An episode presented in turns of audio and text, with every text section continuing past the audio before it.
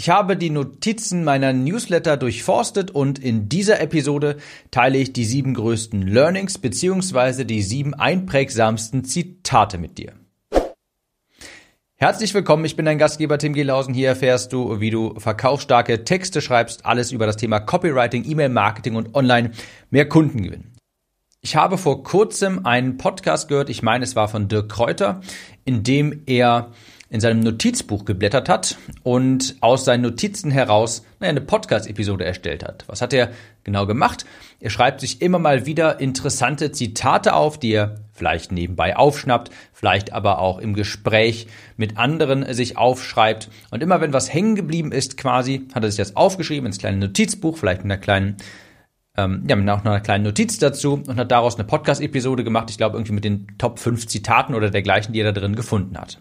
Und da habe ich mir gedacht, das ist eine coole Idee für eine Podcast-Episode. Also bin ich mal bei mir in mein Newsletter Trello Board gegangen. Ich organisiere meinen Content mit Trello und habe da mal durchforstet meine alten Newsletter quasi. Ich schreibe mir da auch immer so ein kleines äh, Zitat drauf quasi und habe mal gedacht, hey, ich guck mal, ob ich irgendwelche fremden Zitate finde, die ich verwendet habe, möchte die mal hier erläutern oder vielleicht irgendwelche Ideen, die ich im Newsletter geteilt habe, die eben auch gut angekommen sind. Also, du kannst dir diese Episode quasi wie eine Art Best-of von meinen Newslettern vorstellen. Übrigens, falls du den Newsletter mal live erleben möchtest, komm einfach auf www.timnews.de, trag dich dort für den Newsletter ein und da teile ich dreimal pro Woche Inhalt wie diesen hier.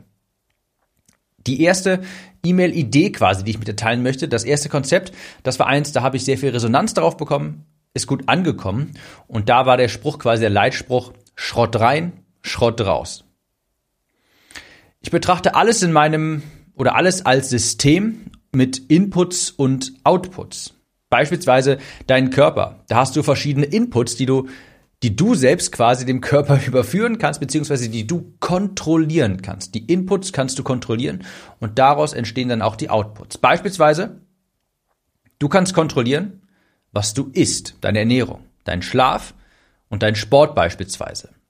Das kannst du steuern, das sind die Inputs. Dein Körper ist ein System, der verwertet das und dann erhältst du auch einen gewissen Output.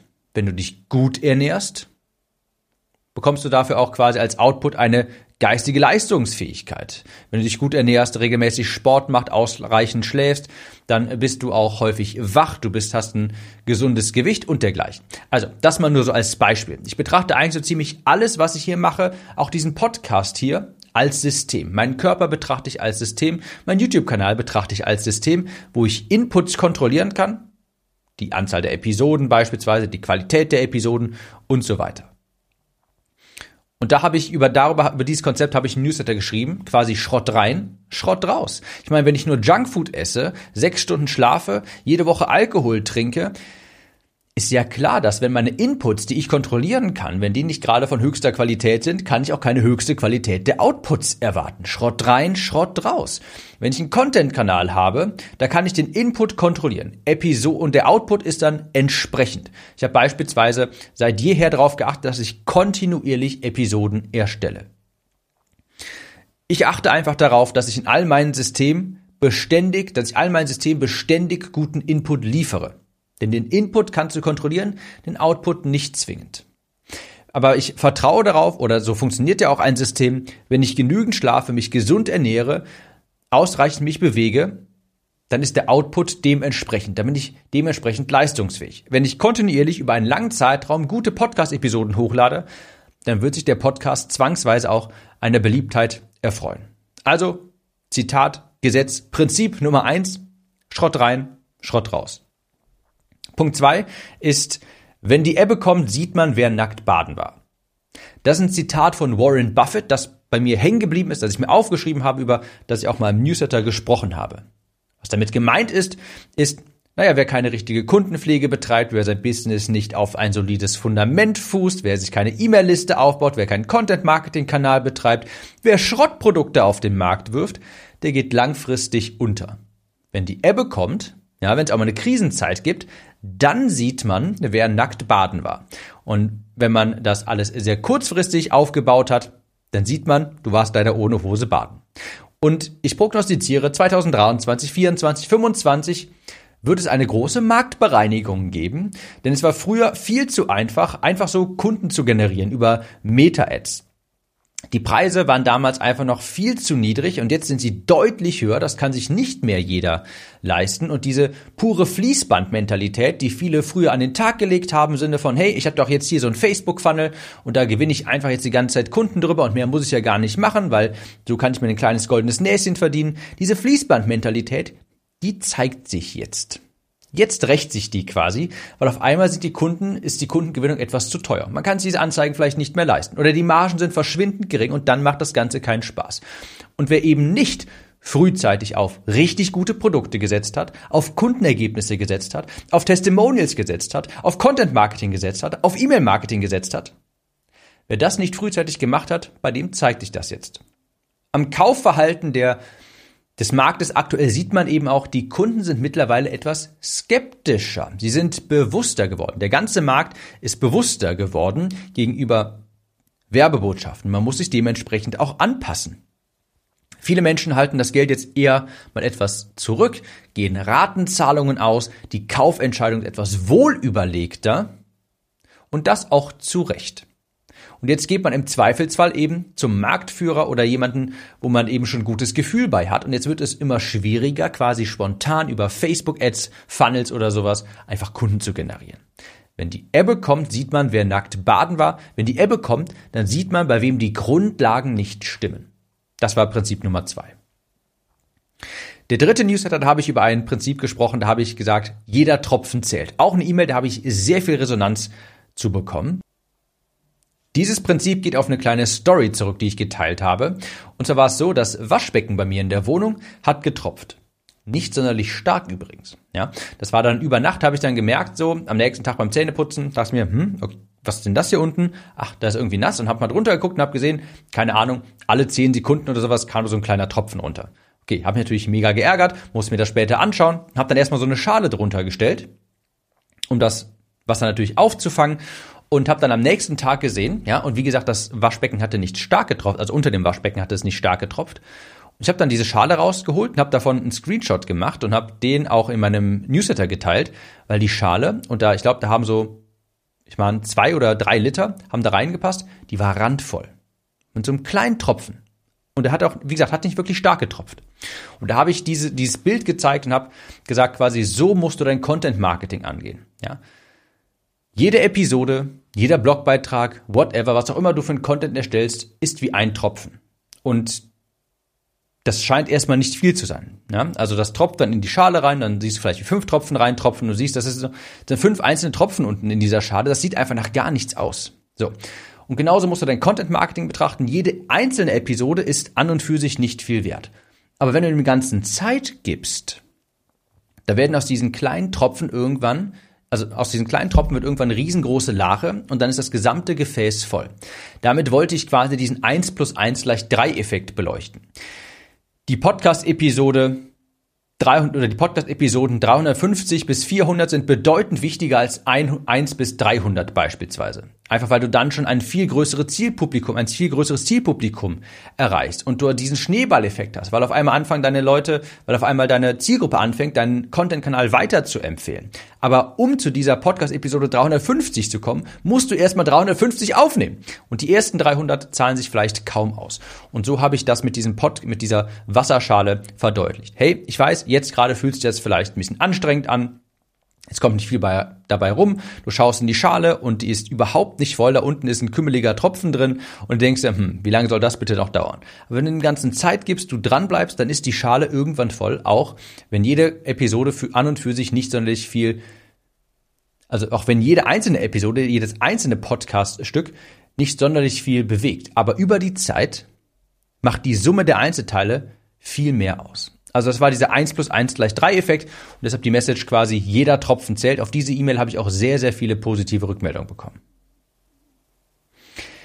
Vierte E-Mail, auch sehr gut angekommen. Da habe ich eine Frage quasi in den Raum gestellt, beziehungsweise was kann ich heute tun, um mehr zu verkaufen? Fragezeichen. Da habe ich eine, das war eine Newsletter, da habe ich morgens drüber gesprochen, quasi, wie ich meinen Tag beginne und habe gesagt, hey, auf meiner To-Do-Liste ist immer für den Tag eine To-Do und diese To-Do beantwortet die Frage, was kann ich heute tun, um mehr zu verkaufen? Da liegt die Priorität, habe ich schon häufig gesagt, wir sollten uns alle auf unsere EPAs konzentrieren, ein Begriff von Bodo Schäfer, einkommensproduzierende Aktivitäten. Und ich achte darauf, dass ich jeden Tag etwas tue, was am Ende des Tages dazu führt, dass ich mehr verkaufe. Das kann beispielsweise so etwas sein wie diese Podcast-Episoden aufnehmen.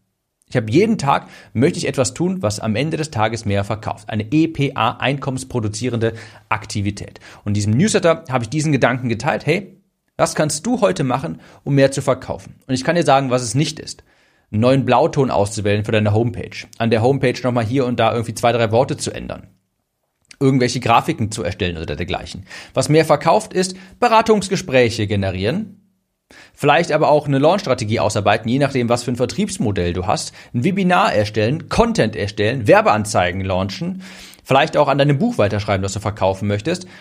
Und das wollte ich in dieser Newsletter-Episode, in diesem Newsletter mitgeben, dass du dir jeden Tag die Frage stellst, was kann ich heute tun, um mehr zu verkaufen? Fünftes Prinzip, denke immer in nächsten Schritten. Bist du schon mal aus Meetings gekommen, aus Teammeetings beispielsweise mit deinen Mitarbeitern oder mit Freelancern oder dergleichen?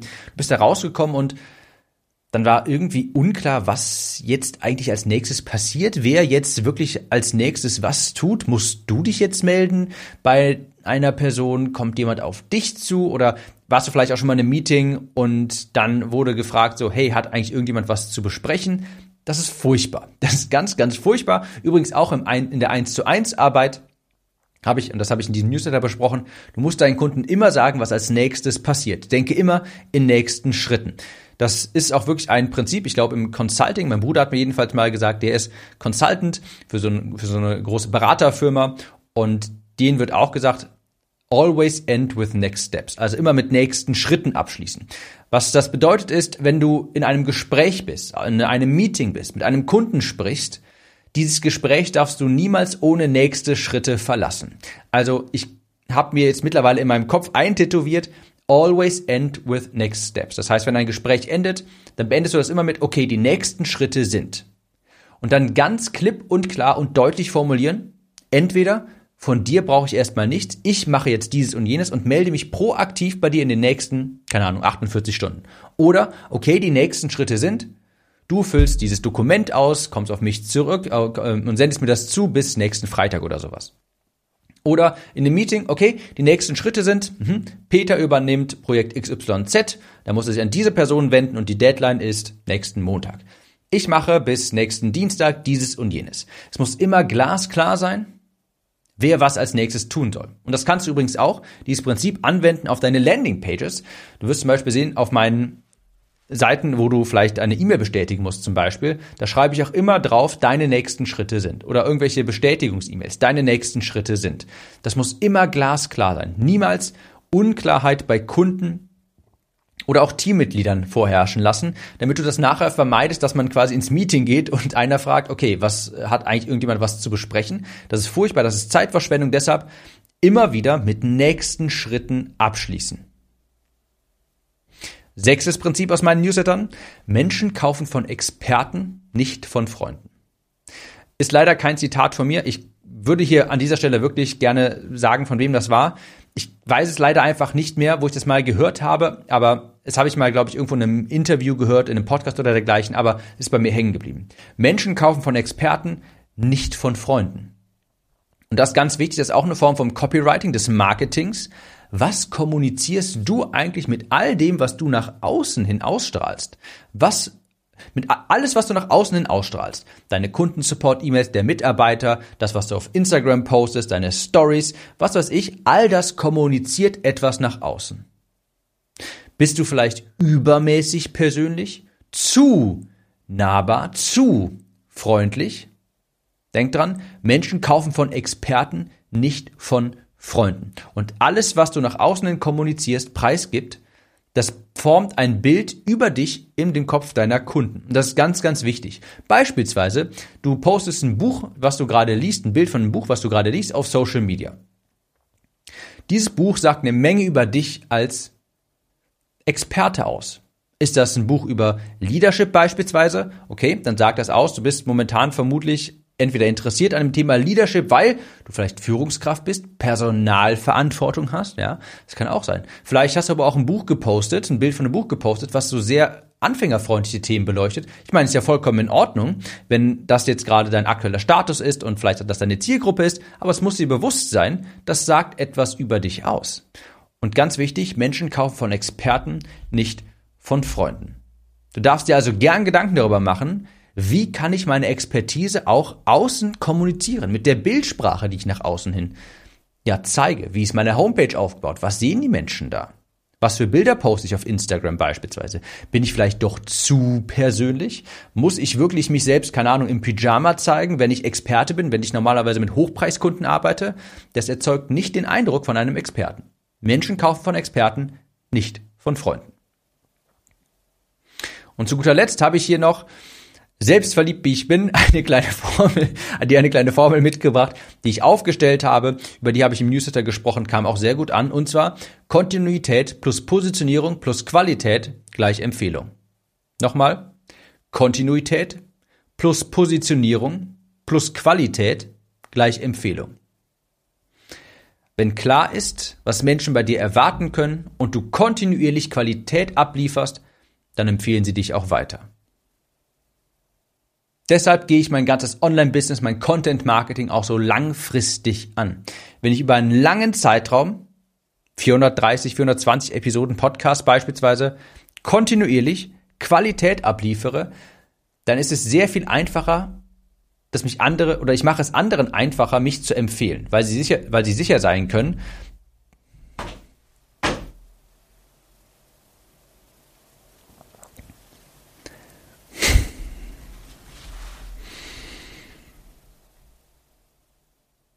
Nochmal im Schnelldurchlauf. Erstens, Schrott rein, Schrott raus. Zweitens, wenn die Ebbe kommt, sieht man, wer nackt baden war. Drittens, jeder Tropfen zählt. Viertens, was kannst du heute tun, um mehr zu verkaufen? Fünftens, denke immer in nächsten Schritten. Sechstens, Menschen kaufen von Experten, nicht von Freunden. Und siebtens, Kontinuität plus Positionierung plus Qualität gleich Empfehlung. Ich hoffe, du konntest dem Ganzen etwas abgewinnen. Ich mache jetzt, mache mich jetzt noch dran, ein paar Inhalte zu erstellen für mein neues Programm Grow and Sell. Und wir hören uns in der nächsten Podcast-Episode wieder oder sehen uns vielleicht auch demnächst auf YouTube. Dazu vielleicht später mal eine andere Episode mehr. Und ich würde sagen, mach's gut und bis dahin. Ich wünsche dir besonders hohe Conversions. Kurze Frage. Kennst du jemanden, für den diese Episode oder der Podcast generell spannend sein könnte? Falls ja, erzähle ihm oder ihr doch einfach davon. Vielleicht per Instagram oder WhatsApp. Auf iPhones kannst du das beispielsweise ganz einfach tun, indem du auf das Teilen-Symbol klickst. Vielen Dank für deine Unterstützung.